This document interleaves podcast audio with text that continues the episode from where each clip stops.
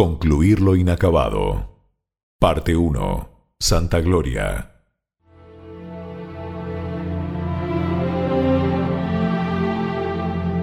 Colón partió de Belén con la intención de ir a la Española. Era el 16 de abril de 1503.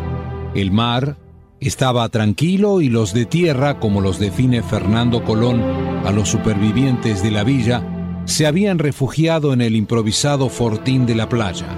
Ellos habían conseguido realizar en tan solo dos días, bajo el mando del sevillano, todas las operaciones de transbordo y embarque debieron abandonar a la carabela La Gallega, a la cual las bromas, moluscos que atacan taladrando las maderas sumergidas, habían perforado el casco de dicha nave, dejándola inutilizable. Una vez que estuvieron listos, el almirante dio la orden de partir, y así lo hicieron las tres carabelas, la Bermuda, la Santiago de Palos y la Vizcaína, las tres con las quillas reducidas a verdaderos coladores. Las bombas, ollas y otros recipientes que los tripulantes usaban no bastaban para sacar el agua que penetraba por los agujeros hechos por las bromas.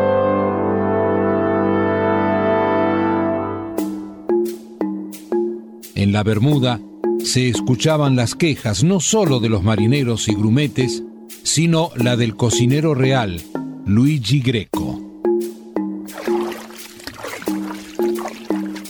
San Lorenzo, patrono de los cocineros, ayúdanos para no hundirnos, por favor. A ver, eh, ¿cómo era tu nombre? Don Luigi, mi nombre es Juan el Grande. Juan el Grande, no quiero saber por qué, qué horror. Necesito que alguno de ustedes lo busque a Diego Méndez para informarle de la situación en la que estamos. Por favor, se lo pido. Diego Méndez responde al llamado del cocinero Luigi Greco. Lo encuentra con los pantalones arremangados, con el agua pasando las rodillas y peleando con los grumetes. Aquí estoy, cocinero. Ya puedo ver que te llevas muy bien con los grumetes. Me cuida de esas cacerolas que son de oro, por favor. Por favor, cuidado con eso. ¿Qué hacen? ¿Qué hacen con esos libros? ¿Me lo van a romper todo lo que es de mi abuela? No lo traten así, che. ¡Eh! No lo traten así, che. Deja de pelear, hombre. Y a ver si me das buenas noticias, joder. Don Méndez, esto es un caos. El agua está arruinando toda la comida, toda mi comida, todo mi trabajo. Ya no podemos tener nada en la bodega. Y estos mocosos que no me hacen caso. Por favor, qué horror.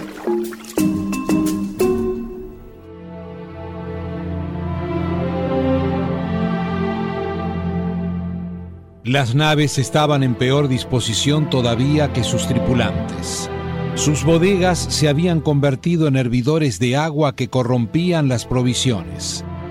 Por encima de los sufrimientos, las fatigas y los temores provocados por la navegación en esas condiciones que ahora iniciaban, flotaba el dramático recuerdo de lo que había pasado en la villa Santa María de Belén, compañeros muertos, derrotas sufridas, el abandono de la villa.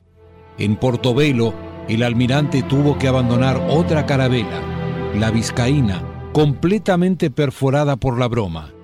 Esto no quería decir que las otras dos estuviesen mejor, pero, embarcando en cada una de ellas a la mitad de la tripulación de la nave abandonada, se obtuvieron más brazos para bombear y achicar el agua. Bartolomé hace días que no encontraba a Diego Méndez. Le comunicaron que se encontraba en la bodega, ayudando a los marineros y grumetes a bombear el agua. Méndez, eres increíble. Si no estás esquivando flechas de los nativos o sorteando las endemoniadas aguas, ahora te tengo bombeando agua en la bodega, junto a los marineros y grumetes. Y Bartolomé, es que me siento inútil. Si no puedo ayudar a estos muchachos a salvar lo que queda de estas naves, por mi rango no debería estar aquí, pero... A ver, ¿dónde nos meteremos cuando las naves terminen de hundirse y con ellas nuestra única esperanza de volver a casa?